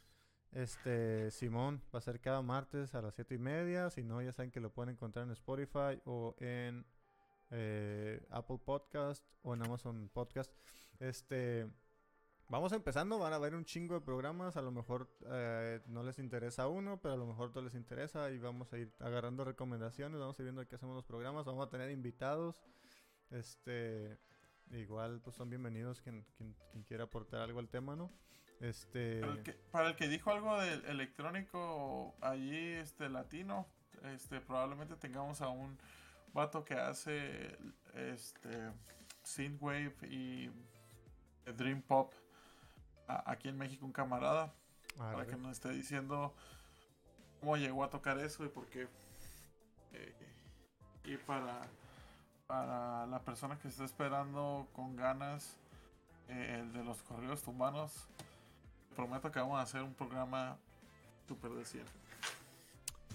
Arre, pues sin más preámbulos, cuídense, un besito en el en el ayayay y este nos vemos la próxima semana. Besitos. Chao, bebés.